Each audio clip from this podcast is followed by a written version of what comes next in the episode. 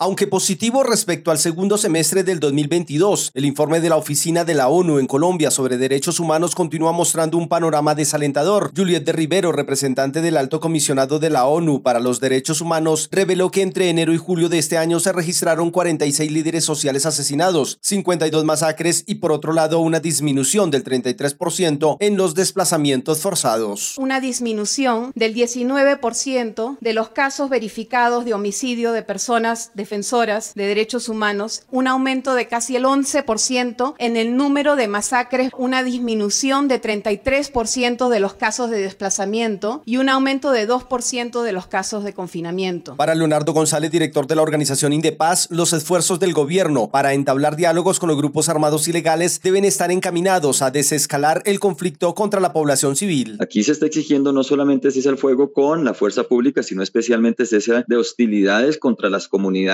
contra la población civil. Por su parte, Hilda Molano, coordinadora de la Coalición contra la Vinculación de Niños, Niñas y Jóvenes al Conflicto Armado en Colombia, pidió a los grupos armados desvincular a los niños de la guerra. Que salgan los niños y niñas que ya están incorporados y que precisamente se logre un compromiso para evitar que los niños y las niñas sigan siendo incorporados a las filas de los grupos armados. Los analistas consultados coinciden en que a los procesos de paz que adelanta el gobierno es necesario sumarle inversión social en los territorios, oportunidades laborales para la población que aleje a los jóvenes de las economías ilícitas y un fortalecimiento de la justicia como fundamento para bajar las altas cifras de vulneración de los derechos humanos. Manuel Arias Naranjo, Voz de América, Colombia.